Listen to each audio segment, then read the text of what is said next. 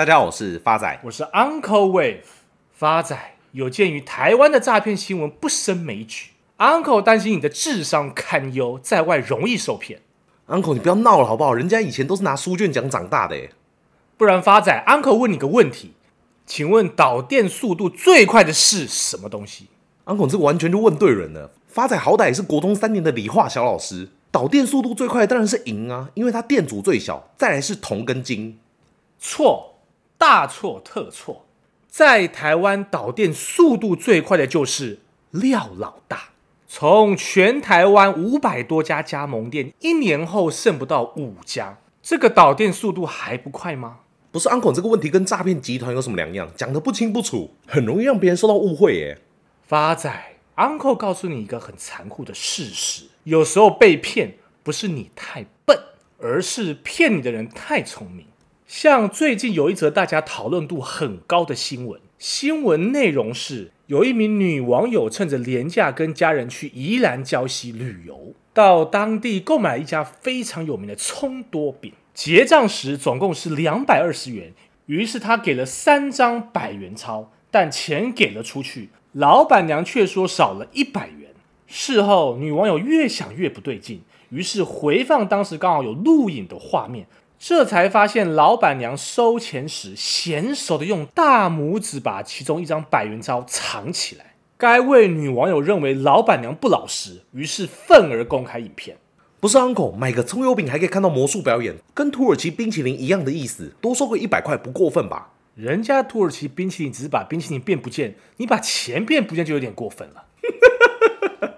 况且发展，你看一下影片的内容，两百二十块的葱多饼，老板娘收到钱，就算少了一张纸钞，也是跟客人说少了二十块，而不是直接说少了一百块。这很明显就是故意的。在此之后，老板娘虽然有出来道歉，但还是止不住网友的怒火。人家骗别人有道歉已经算不错了，现在的投资诈骗更夸张。骗完别人还可以嘲笑这些投资人，我不骗你们，也有人骗你们，这种人也在。在二月初，有一家名为奥利资本 （Oli Capital） 的澳洲的金融服务公司，他在元宵节前夕发给所有投资者一封公开信，大家可以听听看信中内容有多嚣张。公开信写道：“大家好，我是 Oli Capital 的创办人齐洛，感谢各位投资人在过去三年的一路陪伴。”首先，我和我的家人在东南亚的生活非常好，身体健康，正在用各位投资者的资金发展新的生意。再次感谢各位投资者的支持跟信任。目前我真的跑路了，各位的资金已经被我用专业的团队清洗干净。我所在的国家和澳洲及中国没有引渡条约，各位是没办法引渡我们回去的。所以打算告我们的各位好朋友，不用再费尽心思，只不过是让律师多赚你们的钱而已了，不要再做没有用的事了。之前跟大家提及的投资内容，无论是蓝筹股还是黄金，以及氢能源项目，都是一个彻头彻尾的庞氏骗局。记住，以后千万不要贪高息，高息吃大亏，天上没有掉馅饼。在奥利资本发展起来的三年期间，我个人的所有高消费以及奢侈品，都是出自于你们的辛苦付出。但你们也不要太难过，人生要往前看。我不骗你们，也有人会骗你们。我们就是一个十几人的小金融公司。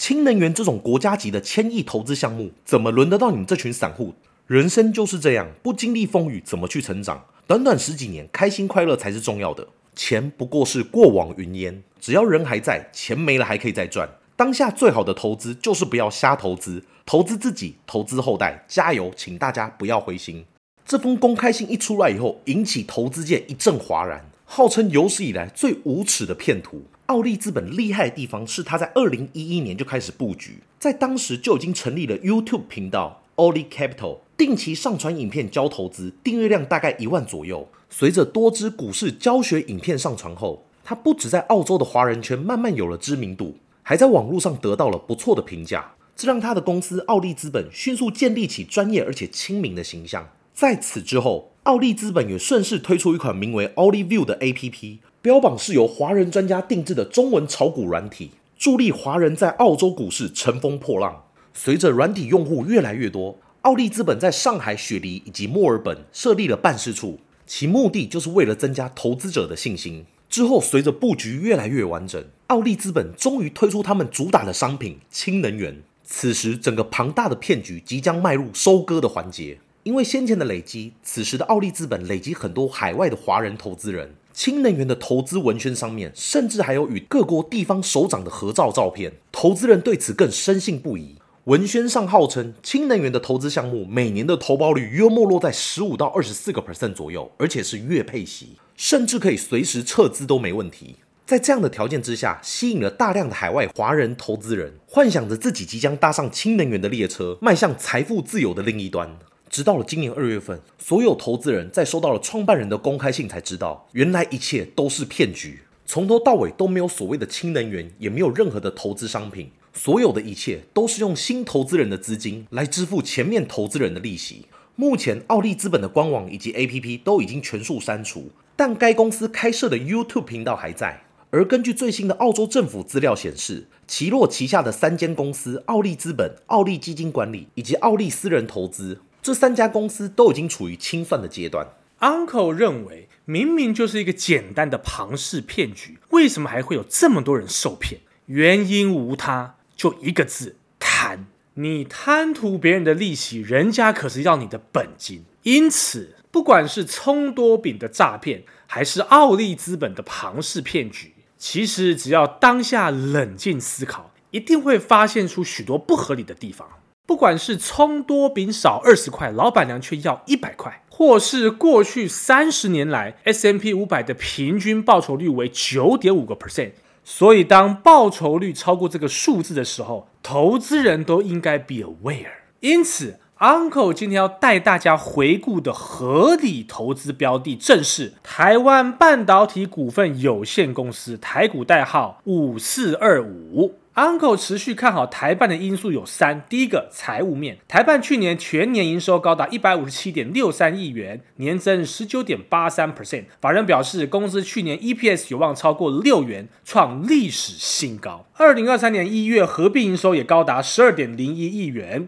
写下单月历史次高的纪录。第二个，Uncle 看好的因素是基本面。二零二三年是电动车的元年，法人预估二零二三年全球汽车销量仅小幅成长约二到三个 percent，但是二零二三年全球电动车销量仍可望年增三十五个 percent，渗透率高达十六点三个 percent。尤其在主要国家积极推展电动车政策下，美国、中国大陆跟欧洲市场预计成长分别来到六十五个 percent、三十八个 percent 跟十二个 percent，将是主要驱动的引擎。到二零二五年，全球电动车渗透率更会达到三十二点八个 percent，届时整个电动车产业将达到六兆美元的产值。研调机构 TrendForce 预测，二零二三年新能源车数量仍将持续上升，预估今年销量可望达到一千四百五十一万辆，年增三十六点二个 percent。电动车及混合能源车商机持续带动二极体跟 MOSFET 市场成长。其中，由于车辆搭载的电池明显增加，因此需要搭载大量 MOSFET 作为处理电流及电压的媒介，使车载 MOSFET 商机开始大幅度的成长。台办锁定这块车用 MOSFET 商机，并成功在去年开始与晶圆代工厂合作量产四十 B 的车用 MOSFET。法人表示，目前台办除了与联电合作打造车用 MOSFET 之外，力积电也开始加入与台办的合作行列，使台办四十 V MOSFET 出货表现不断放大，且六十 V MOSFET 车用新产品线渴望在下半年进入放量生产，渴望替台办今年营运带来显著的成长动能。据了解，台半在车用市场早已用二级体产品攻入全球一级车用零组件供应链，且电动车电池大厂同样将台半纳入供应商，使台半本次在车用 MOSFET 产品线得以快速取得门票并打入供应链。法人推估，台半目前车用营收占比已经高达五成水准，且加上车用 MOSFET 营收可望在今年显著贡献，因此有望使车用营收占比再度成长个位数百分点，且毛利率亦有将持续攀升。今年第二季开始，车厂订单动能将渴望开始转强。上半年逐季成长格局几乎已经确立，下半年在电动车商机持续带动下，下半年营运渴望明显高于上半年，使今年缴出逐季成长的成绩单。根据研调机构 SNE Research 最新报告指出，去年包含电动车、混合能源车等车款打入电池量一共高达五百一十七点九 Gigawatt Hour，年成长七十一点八个 percent。近年来，随着电动车及混合能源车需求量不断增加，台办订单动能亦持续看增。第三个，Uncle 看好的因素是技术面。未来，假如台办有机会回落到八十元，将会是非常好的甜蜜买点。未来就有机会挑战一百零五元的目标价，预期报酬率将近快三成。最后是回复听众朋友的时间，第一位是我们老朋友学子爱子的留言。想请问 Uncle 跟发仔，用房子增贷的三百万去投资月配息的基金，用配息的钱来缴贷款，业务人员强烈推荐此方式来存未来的退休金，是否可行？可以给点建议吗？